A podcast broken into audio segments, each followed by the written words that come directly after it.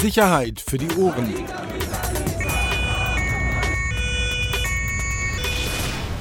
Der Podcast aus Berlin. Neue Folge von Sicherheit für die Ohren.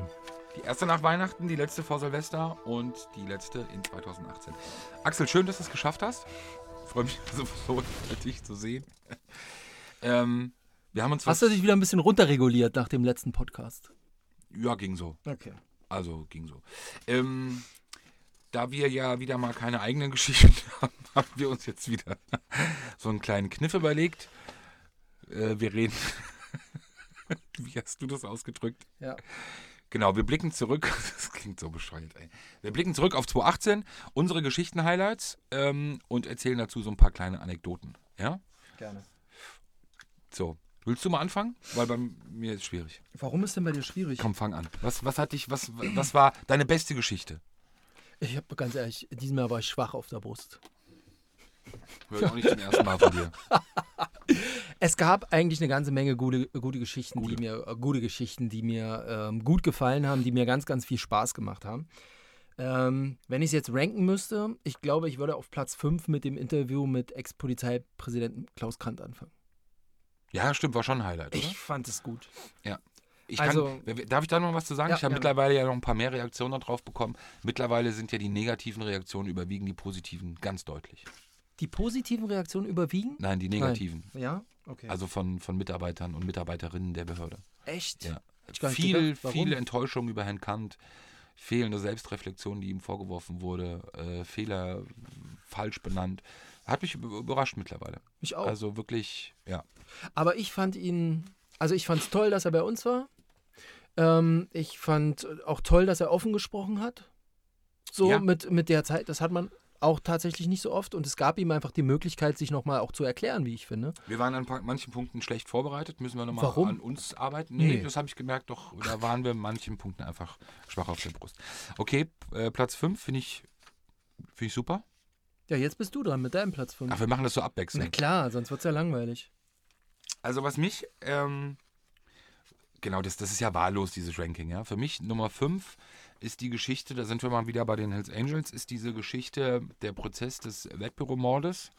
Ähm, da ging es um ein Papier, ähm, das wir dann veröffentlicht haben, ähm, das, wir, das wir sozusagen bekommen haben, das den Verdacht nahelegt, dass selbst die Vorsitzende Kammer, also das Gericht, Ich erinnere mich. zu dem Schluss kommt oder zu dem vorläufigen Schluss kommt, dass der Tod ähm, von Tahir Özbek, der in diesem Wettbüro erschossen wurde, ähm, möglicherweise ja, billigend in Kauf genommen wurde von Polizeibeamten. Und das jetzt für mich nur, weil, sage ich dir auch, wir haben über das Thema auch schon ein paar Mal gesprochen, der Fall ist jetzt fast fünf Jahre her. Der Verdacht äh, war sehr früh, stand der im Raum und eben nicht einfach auch nur durch Gerüchte, sondern ich weiß, dass es auch bei entsprechenden oder in den entsprechenden LKA-Abteilungen auch damals schon zu massiven Diskussionen führte, dieses Thema, auch im Nachgang. Ähm, und ich halte es für richtig und wichtig, wenn es so war, dass das auch entsprechend so kommuniziert wird und die Hoffnung wirklich besteht, dass man aus sowas lernt. Können wir noch einmal zurückgehen, nur für die, die den Fall nicht kennen? Ja, also es geht einfach darum, dass es, ähm, dass es eben Hinweise gab. Also es gab ja äh, Streitigkeiten zwischen Tahir Özbek und den Hells Angels und es ging äh, um einen Zeitraum dann vor seinem Tod von drei, vier Monaten. Ähm, und es geht um die Frage, ob die Polizei eben diesen, diesen, diesen Mord hätte verhindern können, weil sie eben konkrete Anhaltspunkte dafür hatte, dass etwas passieren soll. Ähm, die Maßnahmen sind unterblieben, es gab keine Gefährderansprachen. Das heißt, die Beteiligten wussten nicht, dass die Polizei was weiß. Und ähm, ja, da es, es gab mit Sicherheit diverse Pannen, ähm, technischer Art auch oder einfach in der Struktur auch oder der Struktur geschuldet. Aber, ähm, und das ist da eben auch rausgekommen, ohne dass jetzt einer Person, und das kann man wahrscheinlich auch nicht unterstellen zu wollen, aber so wie der Ablauf war, muss man einfach am Ende sagen, ähm, ist es einfach traurig, wenn ein Mensch ums Leben kommt, egal wer, egal welches Milieu, das spielt überhaupt keine Rolle. Ähm, und es wie in diesem Fall einfach höchstwahrscheinlich zu verhindern gewesen wäre. Ähm, gab es denn da jetzt Konsequenzen? Oder ähnliches? Naja, die Konsequenzen gab es ja ehrlicherweise schon viel früher. Die gab es ja auch in den letzten Jahren schon. Und da ist auch schon wirklich einiges getan worden, ähm, um solche Dinge zu verändern. Gerade das Thema Individualgefährdung ist neu strukturiert worden ähm, beim LKA. Gibt jetzt mit einer festen Dienststelle. Mhm. Ähm, also, das würde ich schon behaupten, dass sich so ein Fall nicht wiederholen würde. Natürlich hat sich keiner hingestellt und sagt, ja, wir haben aus dem Fall Tahi Azbek gelernt und haben jetzt was anderes gemacht. Aber in der Tat ist es so, dass das auf jeden Fall dabei eine Rolle gespielt hat. Okay. Gut. Vier? Vier. Ähm, bei mir in jedem Fall eine Einsatzbegleitung. Ähm, ich versuche das ja öfter zu machen, egal wo, ob Feuerwehr, Polizei, äh, Bundeswehr, was auch immer. Ähm, weil ich glaube, wenn man da nah an der Basis ist, dann kriegt man doch eine ganze Menge mehr mit, als wenn man nur am Telefon hockt äh, und dran telefoniert. Ähm, und tatsächlich einer, eine meiner besten Begleitungen, oder beste kann man ja gar nicht sagen, oder eine Begleitung, die mich wirklich nachhaltig auch noch beschäftigt hat, war ähm, tatsächlich einen Rettungswagen von der Feuerwache Urban zu begleiten. Ähm, in Berlin knapp 340.000 Einsätze im Jahr. Es verschiebt sich halt ganz, ganz wenig Brände, viel, viel mehr Rettungsdienst. Ne? Also die, es ist halt, ähm, und das nicht nur in Berlin, die Menschen rufen halt relativ schnell äh, einen Krankenwagen, auch für ganz komische Sachen, Pickel am Po, eingewachsenen Fußnägel und so, und die rasen halt los und machen und tun. Ne? Ist halt 112. Und da habe ich dann eine Nacht mitgemacht und es ging halt zu wie im Taubenschlag. Also äh, Wahnsinn, Wahnsinn. Alle die Einsätze äh, in wirklich bei verwirrten Personen rein in die Wohnung, äh, bis hin zum wirklich einer Person, die mitten irgendwo in Neukölln unter einer Bank lag. Du wusstest gar nicht, dass das ein Mensch ist. Also ich hätte es fast eher so als Plastiktüte identifiziert. Lag da, offenes Bein, äh, zugekotet, äh, voller Urin, betrunken. Ähm, drumherum feierwütiges Publikum, ja, einer erbarmt sich, ruft dann den Rettungswagen und die Jungs kommen dann. So, und damit ist für die Umherstehenden das Problem durch. Jemand hat sich gekündigt, jetzt macht es die Feuerwehr. Und dann tatsächlich dieses Einladen, dieses an Bord mitnehmen, der ganze Geruch, ähm, wie dieser Mensch dann noch redet, ähm, auch dann diese, immer diese Fahrten ins Krankenhaus, diese, brauche ich dir nicht sagen, du, du, du weißt, wie es im Krankenhaus abläuft. Es ist eine Katastrophe. Also von, also von der, von den, was da aufschlägt, ähm, in, in, in was für einer Frequenz auch. Ich glaube, wer das nicht so deutlich erlebt, Gott sei Dank, der weiß gar nicht, was in dieser Stadt so abgeht. Und das war beeindruckend. Also ich war dann auch tatsächlich so fertig, ähm, dass ich dann auf der Wache auch noch geschlafen habe. Also es ging bis morgens um vier und habe dann noch drei Stunden geschlafen und bin danach dann in die Redaktion und habe das geschrieben. Stand natürlich noch unter diesen Eindrücken dieser Nacht. Ähm, aber es war mega. Mega. Also an der Stelle auch nochmal vielen Dank. Ähm, an die beiden Kollegen von 15.1. Äh, Herr Matzdorf und Herr Niederstrasser, die haben sich an dem Abend auch sehr viel Zeit genommen, mir viel zu erklären, äh, wie die Abläufe sind. Und, also das war wirklich eine tolle Geschichte. Platz 4 bei mir. Sehr schön. Ähm, wie gesagt, ich bleibe da weiterhin jetzt wahllos äh, bei dem Ranking. Ähm, Platz 4 bei mir ganz klar Bushido und Arafat. Ach, never ending story, ja. Ja, aber auch eben dieses Faszinosum, ein, ein, ein Mysterium, ähm, und ich will ja auch sagen, warum das für mich wirklich hochspannend ist, das zu verfolgen. Es gab es einfach noch nicht bis dato. Wir haben ja auch seit Jahren, begleiten wir die beiden ja medial durch Berichterstattung, die es wirklich geschafft haben, ähm, so muss man das ja leider sagen, wirklich so diesen Mythos. Einerseits, da ist ein Musiker und auf der anderen Seite, da ist eben so ein Clanchef, so ein Clanboss, aufzubauen, damit wirklich einen Wahnsinnserfolg zu haben. Viele haben so an die Unzertrennlichkeit geglaubt, auch gerade aufgrund des Erfolges dieser beiden, die nebenher ein, ein wirkliches, muss man sagen, Imperium aufgebaut haben. Ähm, das ist so. Also ein, ein, ein wirklich. Imperium meinst du vor allem äh, monetär? Definitiv monetär, ja. Ähm, da gibt es auch so eine ganz geile aktuelle Geschichte bei dem Haus in Kleinmachnow. Da wohnt ja nur noch Arafat.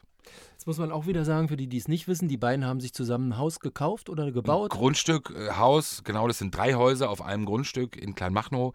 Nach den Streitigkeiten oder nachdem Bushido sozusagen sich losgesagt und, und, und äh, verabschiedet hat von Arafat, äh, lebt er dort nicht mehr in Arafat, lebt alleine. Und da gab es ja vor ein paar Wochen diese Durchsuchung bei, bei Arafat in dem Haus. Und wie ich jetzt vor ein paar Tagen gehört habe, ist es wohl offenbar so, dass man da unterirdisch was gefunden hat, was man gar nicht kannte und wofür es auch wohl gar keine Baugenehmigung gab. Gab es wohl eine riesige Spa, so eine Wellnessanlage unterirdisch gebaut Du worden. sprichst da im Ton drüber, als sei es verboten, sich einen Whirlpool in den Keller zu bauen. Ja gut, wenn ich keine Baugenehmigung beantrage und das Ding einfach baue und danach, weil ich Angst habe, entdeckt zu werden, diese die Zugänge zumauer und die zugemauerten Eingänge erstmal wieder weggemacht werden müssen, damit ich dahin gelange, dann ist das schon etwas, ähm, ja, was nichts mit dem normalen Whirlpool äh, zu vergleichen ist.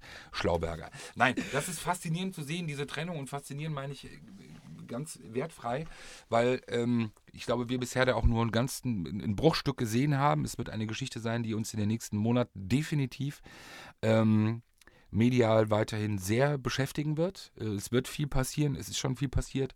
Und dass überhaupt das zustande kam und wie das zustande ging, ähm, muss man ehrlich sagen, nach den letzten Jahren, hätte ich nicht gedacht und dadurch höchst spannend. Interessiert es die Leute noch? Also wie ist die Resonanz? Das ist mir ja egal, ich mache Journalismus für mich, ich schreibe die Geschichten für mich. Aber weißt Nein. du was? Hauptsache sie stimmen. Oh, das ist jetzt böse, komm. Ähm, ich glaube ja, ich glaube natürlich gibt es Leute, die, sind genervt von dem Thema, die wollen es auch nicht hören, absolut. Nur weiß ich, es macht ja aus meiner Sicht keinen Sinn, wenn du mit einem Thema oder wenn du bei einer Geschichte irgendwann angefangen hast oder sie begleitest, macht es ja keinen Sinn, irgendwann auszusteigen und zu sagen, okay, es können die Leute langweilen. Also die, die es interessiert, lesen es, die, die es nicht interessiert, lesen es nicht. Und dann gibt es vielleicht neue Leser, alte Leser, was auch immer, aber ich glaube, da sollte man alleine aufgrund des langen Atems Aber einfach. komm, wie ist, wie ist der jetzt so der Blick in der Öffentlichkeit? Mensch, der hat sich von seinem einen Gangster getrennt, ist jetzt mit einem anderen zusammen, ähm, kriegt Polizeischutz, hattest du ja geschrieben. Das sind unsere Steuergelder. Pff, weißt du, der Rest sagt, warum kriegt er das eigentlich? Was, was soll das? Ja, genau, aber das ist ja genau dieser Nonsens und hat ja, dann können wir ja auch alle nach Saudi-Arabien oder irgendwo hin auswandern. Also entweder der Rechtsstaat gilt halt für alle oder eben nicht. Und genauso wie wir uns darüber möglicherweise aufregen oder fordern, dass die Polizei auch jemanden wie Tahir Özbek, der eben auch ein Straftäter war, eben genauso zu schützen hat, meiner Ansicht nach, wie einen unbefleckten Finanzbeamten aus Delmenhorst oder was auch immer. Ähm, das, ist- das, das, das, Ja. das sind so Einteilungen, ja, mag ich nicht, kann ich Ja, nicht ist in leiden. Ordnung. Ja, ist in Ordnung. ist so Aber ein glaube, typischer so. Twitter-Populismus. Nein, nein, nein, nein, nein, nein, nein, nein. Ist so, Nein, doch. nein. Das ist nicht Twitter-Populismus. Doch, das ist das- einfach. Nein. Doch. Dass, dass, dass manche Leute nicht nachvollziehen können. Also kann ja nicht alle schreien. Also weißt du, allein dieses skurrile, lass mal ein paar Cops ficken und den, die Leichenteile den Familien mit der Post schicken. Zeile, Bushido. Ja. So, und die gleichen Typen beschützen ihn jetzt. Und dann ist doch klar, dass sich der ein oder andere, zu denen ich wahrscheinlich auch gehöre, sagt, Entschuldigung, wie geht das? Also Ja, okay, vorher die- große Fresse und jetzt lässt er sich beschützen. Ja, da muss er sich- alleine hinstellen. Gut. Saudi-Arabien ist doch. Saudi-Arabien. Hör doch auf. So, Nummer drei. Volksseele. Nummer drei? Unsere Geschichte. Ja, bei mir auch Nummer drei. Können wir dann Echt, abkürzen? ja? Oh, hast du Zeit? Druck? Ja. Okay. Hast du so eine Bushido-Geschichte machen? Also, DHL-Erpresser Omar. Hat uns ziemlich lange gekostet mit der Recherche, oder? Ja. Okay, Punkt zwei. Können wir es noch kurz erklären? Ja, klar. Also, ein Typ, der seit wann? Einem Jahr fast. Ja, genau. DHL erpresst. Und ähm, nicht so wie Dagobert, so oldschool, sondern digital. Nämlich ein Typ, der ähm, Bitcoin fordert, immer wieder in unterschiedlichen Größen, ähm, in unterschiedlichen Mengen, nicht Größen. Ähm, und als Gegenreaktion, weil nichts kam oder er gedroht hatte, halt Paketbomben verschickt hat. Mehrere. Potsdam. Potsdam Weihnachtsmarkt, also nicht den Weihnachtsmarkt, sondern an eine Apotheke, die mitten im Weihnachtsmarkt lag, an eine Firma in Frankfurt oder wahllos verschickt hat. So. Gibt eine große Sonderkommission in Brandenburg oder eine Ermittlungsgruppe, äh, viel gemacht. Jeder war sich sicher, wir kriegen den. Alle haben äh, gedacht, das dauert nicht lange, selbst digitale Spuren, alles nachvollziehbar. Bis heute null. Aber man kann ihn nicht vorwerfen, ich glaube, das wissen wir oder können das behaupten, Ja, dass sie nichts gemacht haben. nicht wirklich alles versucht hätten. Also ich war ja teilweise wirklich extrem überrascht, welche Maßnahmen ergriffen wurden, beziehungsweise auch welche, äh, welche Hilfe man sich auch rangezogen hatte. Ist jetzt nicht so, dass die Brandenburger da irgendwie für sich alleine irgendwie einen Kampf führen, sondern äh, wirklich ja bundesweit, international, glaube ich ja auch, äh, Hilfe in Anspruch genommen haben. Aber es halt eben de facto so ist. Aber wir müssen ja sagen, von der Recherche her war das ja etwas, was wir wirklich über Monate sehr intensiv verfolgt haben und auch, Das Ergebnis ist halt so ein bisschen unbefriedigend. Ne? Also gerade für unsere Chefs, glaube ich. weil er nicht gefasst ist, oder? Genau. Ja, aber das ist ja kein Maßstab. Ja, absolut. Richtig. Ich Genau. glaube, bei jeder anderen, äh, bei jedem anderen Medium äh, wäre das wahrscheinlich noch ein bisschen größer geworden. Medium? Medium. Ähm, aber bei uns war halt so, ja, haben Sie ihn jetzt? Habt ihr ihn? Habt ihr ein Foto von ihm? Nee. Das ist immer noch ein digitales Phänomen? Ah, okay. lass mal online machen. Genau, aber von Haben der wir es im Recherche Print gehabt keine bei Ahnung.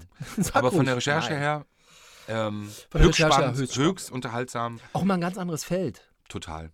So, man hat ja Viel davon gelernt. keine Ahnung. Viel gelernt, auch gerade was, Ja. äh, was äh, die sozusagen die digitalisierte Kriminalität angeht. Meiner Ansicht ja noch immer völlig, weil es halt nicht so sexy ist für die Medien. Du kannst halt nicht zeigen in dem Sinne, außer ein Typ am Computer mit einer Kapuze auf. Ich glaube, aber jeder ist schon mal betroffen gewesen.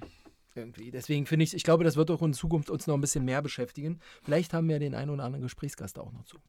Absolut. Nummer zwei. Du bist dran. Nummer zwei war ähm, auch aus, aus ganz anderen Gründen jetzt, aber einfach nur aufgrund der, der Teamarbeit.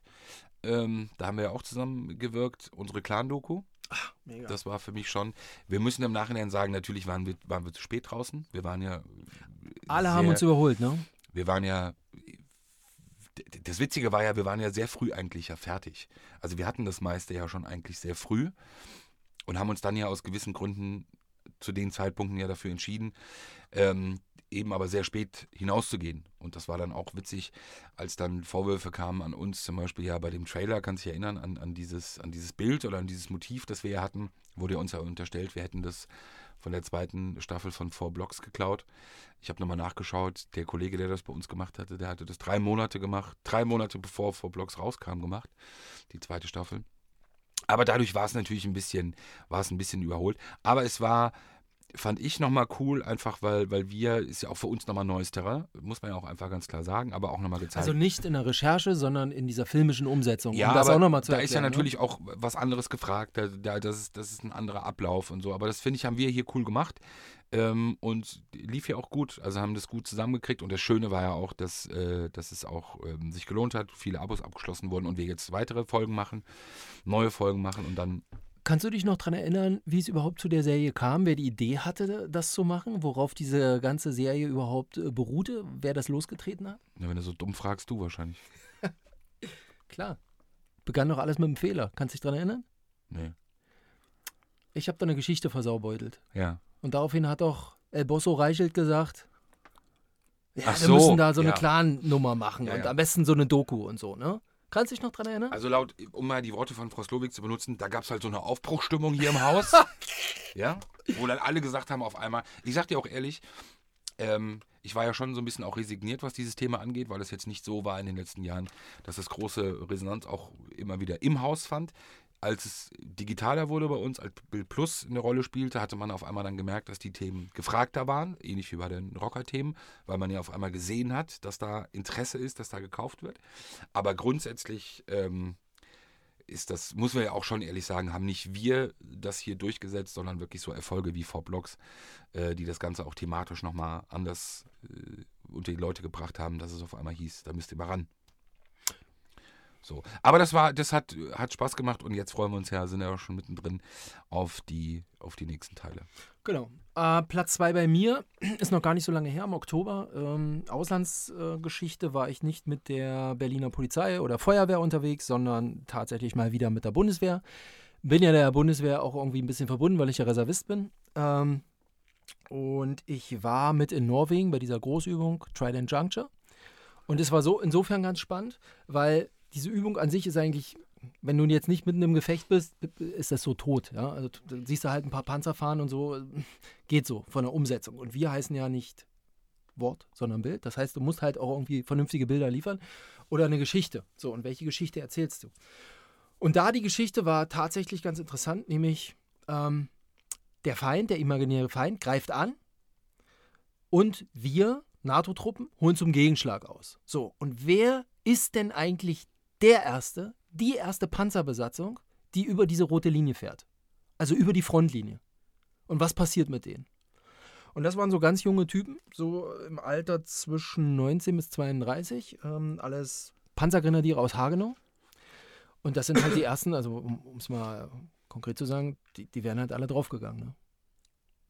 So. Und ich finde es beeindruckend, wenn du so einen so einen 19, 20, 21-Jährigen hast, der ganz genau weiß, sollte es mal zu einem Krisenfall kommen, sitze ich in dem ersten Panzer, der als erstes in Richtung Feind fährt und ich weiß ungefähr, was mir blüht. Und diese Emotionen einzufangen, also auch, was, wie denken die darüber nach? Wie, wie, erzählen, sie, erzählen sie es ihren Familien? Ähm, was, was passiert im Kopf, wenn man weiß? Ist das wirklich so realistisch zu transportieren gewesen bei dieser Übung? Total. Also das, ja? Total. Okay. Also da vorne fuhren halt ähm, Panzergrenadiere, pa danach der Leo als Panzer und so und die halt, die als erstes da drüber sind. In diesem Fall, in dieser konkreten Übung, werden die auf eine Mine gefahren. Ja, und dahinter wäre alles von der, äh, von der Artillerie, von der feindlichen Artillerie zerschossen worden. Der hätte keiner Sau überlebt. Ich erinnere mich bei der Berichterstattung noch an dieses eine Foto, das du dann gepostet hattest bei Facebook. Ähm, Ah, ja. Das war, glaube ich, wie war das? Das war sensationell. 5000 Mal geteilt, 10.000 Kommentare. Ein Mädchen, das, wie war das? Ein Kind, das. Also, du, du, wir kamen aus diesem Feldlager raus in dieser Ortschaft. Also, es war nicht so, dass man Norwegen für diese Übung abgesperrt hat, sondern diese ganze Übung war mit einem. Also, es wäre so, als wenn jetzt hier ein Leo durch die Straßen fahren würde, äh, ein Panzer, und die Übung läuft. Und Leute gehen nebenher einkaufen. So war das in Norwegen auch. Warum geht das da? Weil die Leute eine ganz andere Beziehung zum Militär haben. Die sagen halt, umso mehr ihr übt, umso besser für uns, umso sicherer für uns. Das heißt, alles lief nebenher. Und plötzlich, neben unserem Feldlager, gab es auf einmal Alarm, nämlich Feind greift irgendwie an. Daraufhin hat sich ein MG-Schütze hinter das Haus verschanzt äh, mit einem Kameraden, der ihn gesichert hat. Und genau als die im Gefecht lagen, kam auf einmal ein kleines Mädchen an mit ihrer Mutter und die hatten Cupcakes gebacken. Und diese Mutter guckte mich so an, so nach dem Motto, darf ich da jetzt hingehen? Und da bin ich ja dann Journalist und dachte mir so, oh, könnte ein gutes Bild geben. Ja, ich.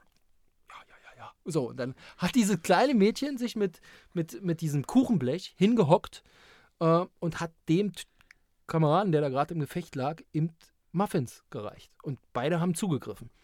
Und das war ein Megabild, haben wir leider auch nicht bei uns gedruckt. Ich habe es vorgeschlagen noch, aber haben wir leider nicht gemacht. Ähm, das ging halt zumindest, ich habe es auf meiner Facebook-Seite veröffentlicht, es ging halt durch die Decke. Das war das erste Mal, dass ich was Virales hatte. Aber es war auch ein Stück weit absehbar, weil tatsächlich äh, Themen wie Soldaten, Polizisten gehen halt auf Facebook auch ganz gut, muss man sagen, oder auf den sozialen Netzwerken. Und gerade wenn du so ein konträres Thema hast, nämlich wie, welche Stellung hat eigentlich ein deutscher Soldat in Deutschland und welche Stellung hat ein deutscher Soldat im Ausland, Ja. das ist immer noch mal ein ganz anderer Blick. Deswegen meine Top 2 Geschichte. So, eins. ich war ja beim Zivildienst. Ja, ich, ja, ich auch eigentlich. Ich habe auch Zivildienst gemacht, Hast aber ich habe dann ich habe dann zurückgezogen irgendwann. Und seitdem die Krim besetzt wurde, bin ich Reservist. Meine Top 1, ähm, einfach weil es ähm, aus vielerlei Gründen eine, eine Herzensrecherche war und ich sage auch ähm, ohne Übertreibung, die schwierigste Recherche ever. Uh. Jetzt hat sie leider mit dem Namen unseres Podcasts nichts zu tun. Ähm, Ah, also okay. kein Crime-Thema. Aber es gab ja mal eine Zeit, da habe ich mich ja auch äh, so ein bisschen um sportpolitische Themen gekümmert. Die Zeit ist ja vorbei. Ähm, Okay. Genau. Ähm, aber das war für mich die Recherche, Thema 50 plus 1, Hannover 96, Martin Kind. Ähm, ist ja ein Thema, also für die, die halt Fußball begeistert sind, die werden das Thema ja verfolgt haben. Und es war eben, äh, war Anfang des Jahres vor allem viel Berichterstattung, die ich da noch mit dem Kollegen Marc Schmidt gemacht habe in dem Bereich. Das war, kann ich absolut, wir haben auch, glaube ich, hier mal drüber gesprochen. Es war schwierigste Recherche, an Dokumente zu kommen, an Unterlagen zu kommen, an, ähm, an die Belege dafür zu kommen, äh, die unsere Recherche vorher bestätigt haben. Es war dann so, wie wir es äh, prognostiziert bzw. auch recherchiert hatten. Die DFL, die Deutsche Fußballliga, der Dachverband oder Dachorganisation, hatte dann diese Ausnahmegenehmigung, die Herr Kind, der Präsident von Hannover 96, haben wollte, um diesen Verein komplett zu übernehmen. Ähm, hat abgelehnt, ähm, auch was vorher von allen Seiten monatelang dementiert wurde, auch wir in unserer Berichterstattung diskreditiert wurden, muss man ganz klar so sagen, auch in der Öffentlichkeit, auch wirklich mit viel Schmutz beworfen worden sind, auch, auch ähm, äh, inoffiziell oder auf, auf persönliche und direkte Art und Weise. Und da geht es nicht um Genugtuung, sondern geht es einfach nur darum, dass, dass man echt froh war, also Kollege und ich, ähm, dass es einfach eine ganz saubere, von vorne bis hinten, muss man einfach sagen, wirklich gut recherchierte Geschichte war. Aus meiner Sicht, die Meinung ist im Haus hier bekannt, haben wir das Thema viel zu klein gemacht, äh, viel zu klein darüber berichtet. 50 plus 1 ist für viele sportbegeisterte Fans, äh, Fußballbegeisterte ein großes Thema, das auch die Zukunft bestimmen wird. Das sieht man auch an anderen Berichterstattungen. Ähm, also bleibt der Fußball sozusagen in, in den Händen der Vereine oder öffnen wir uns wie in anderen großen Ländern mit allen Chancen und Risiken? Mhm. Ähm, und dieser Fall Hannover ist eben sozusagen dieses, dieses, dieser Präzedenzfall, den wir jetzt gerade aktuell haben, an dem sich eben auch genau diese Richtung und dann auch Ausrichtung ähm, in Deutschland entscheiden wird. Du, ich kann ja damit gar nichts anfangen. Ne? Ich habe es ja eh nicht so mit Fußball, aber äh, ich habe es dafür mit Social Media und da sehe ich ja regelmäßig bei äh, den Auswertungen, also bei den Analytics, bei den Tools, wie hoch deine Beiträge zu 50 plus 1 ranken dann auch. Ich schreibe ja nur noch bei meiner Facebook-Seite, ja, das genau, muss man auch ja, dazu sagen. genau. aber das sehe ich ja dann ähm, äh, mitunter auch bei Twitter. Ja, ja, genau, aber ich meine jetzt Genau. nicht im Blatt mehr, sondern Nee, nee, nee, richtig, nur, genau. Aber auch da sieht man ja, wie hoch dein Score ist, den du dann erreichst. Ähm, das heißt, den, wie viel Interaktionen du damit hast und wie oft geteilt, geshared, geliked oder was auch immer wird. Und da wundere ich mich jedes Mal. Genau, Äh, weil es äh, halt eben großes Diskussionsthema ist und das Schöne, was ich dann auch eben gerade auf der Facebook-Seite wirklich immer sehr gerne mache, dass es ja unterschiedliche Meinungen, über die dann gesprochen wird und wirklich äh, pro, contra und, und diverse Lager. Jetzt ist die Situation in Hannover ja äh, wirklich, dass sie sich ja zuspitzt äh, und im März dann mit einer Entscheidung dann äh, mit auf der Mitgliederversammlung ähm, dann gelöst wird, dann wie auch immer. Aber ähm, genau, für mich ganz klar Nummer eins. Okay. Für dich? Auch wieder eine Auslandsreise, auch wieder, das wird enttäuschend sein für unsere Hörer. Wenn wir keine Kriminetten hier haben, eigentlich. Ja, aber vielleicht so als, wir sind ja auch Menschen. Dafür dich. ähm, mein Highlight war tatsächlich eine Reise nach Liberia in diesem Jahr, im Mai, nach Monrovia, zu Alfred Salif. Wer ist das? 45 Jahre alt. Ein Kunde. Äh, Für mich eigentlich der Inbegriff von Journalismus. Warum war ich da? Ich war da zum Tag der Pressefreiheit. Warum? Bei einem Menschen aus Monrovia, der hat eine Zeitung da. Aber diese Zeitung ist halt nicht eine Zeitung, wie wir kennen, sondern die Zeitung besteht aus einer Schultafel, die an der größten Hauptverkehrsstraße in Monrovia steht. Und der hat sich irgendwann zur Aufgabe gemacht, jetzt muss man wissen, Monrovia ist jetzt nicht so versorgt internetmäßig. Ähm, da ist der Zeitungsmarkt übrigens noch mega. Kannst du noch richtig Geld verdienen mit Zeitungen, aber die sind halt alle irgendwie in staatlicher, parteiischer Hand. Ähm, der hat sich zur Aufgabe gemacht, unabhängige Nachrichten zu transportieren. Also eigentlich tatsächlich unsere, unseren Job macht er. Ähm, und der schreibt halt die Nachrichten täglich da an die Tafel. Geil. Als ich die Fotos gesehen habe, ich finde das großartig. An die Tafel. So. Wahnsinn. Er lässt sich, er finanziert sich über Spenden mittlerweile. Er ist, äh, während der Diktatur musste er in den Knast, er musste fliehen. Ähm, es gab Gewalt gegen ihn, die haben seine Tafel kaputt gemacht, zerstört. Er hat die immer wieder aufgebaut.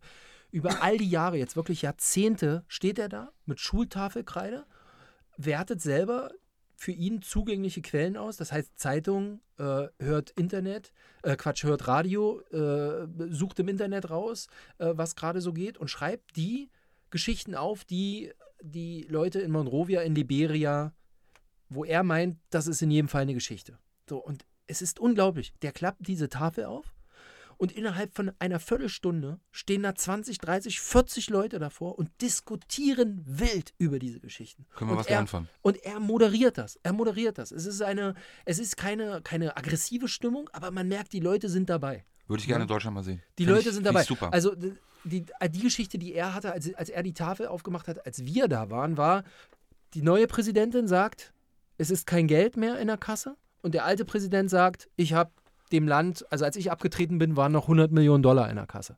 Und allein diese Diskussion war so mega, das ist äh, unvorstellbar hier in Deutschland.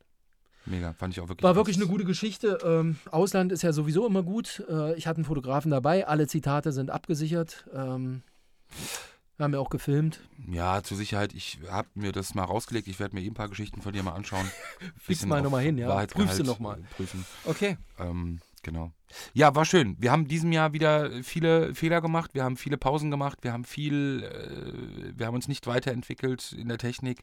Äh, genug Dinge, die wir 2019 angehen können, angehen wollen. Ähm, die Taktung der letzten Wochen war schon mal gut. Wir haben uns diszipliniert und äh, auch schon ja mal ein paar Wege gefunden, siehe Thema Skype, dann doch mal nach drei Jahren auf die Idee zu kommen, das so zu machen. Genau, wir freuen uns auf 2019 echt äh, auch in diesem Format weiter äh, sozusagen voranschreiten wollen, auch Dinge lernen wollen und Genau, vielen Dank an euch auch, die trotz der schlechten Qualität mitunter von diesem Podcast, Aufnahmequalität, uns trotzdem sozusagen die Stange halten und dabei sind. Ihr könnt uns gerne weiterempfehlen. Wir haben eine Facebook-Seite, Spotify, iTunes, wir sind überall. Also wenn ihr jemandem erzählen wollt, dass da zwei komische Was machen wir eigentlich? Sind wir Polizeireporter oder? Nein, gegen den Begriff verwehre ich mich. Okay. Wir machen da sowas mit innerer Sicherheit. Wir sind einfach Journalisten, wir machen unsere Okay, Arbeit. Entweder hat man Bock zuzuhören oder nicht. In diesem Sinne. So, Prost. guten Rutsch. Frohes Neues. Frohes Neues. Ciao. Sicherheit für die Ohren. Der Podcast aus Berlin.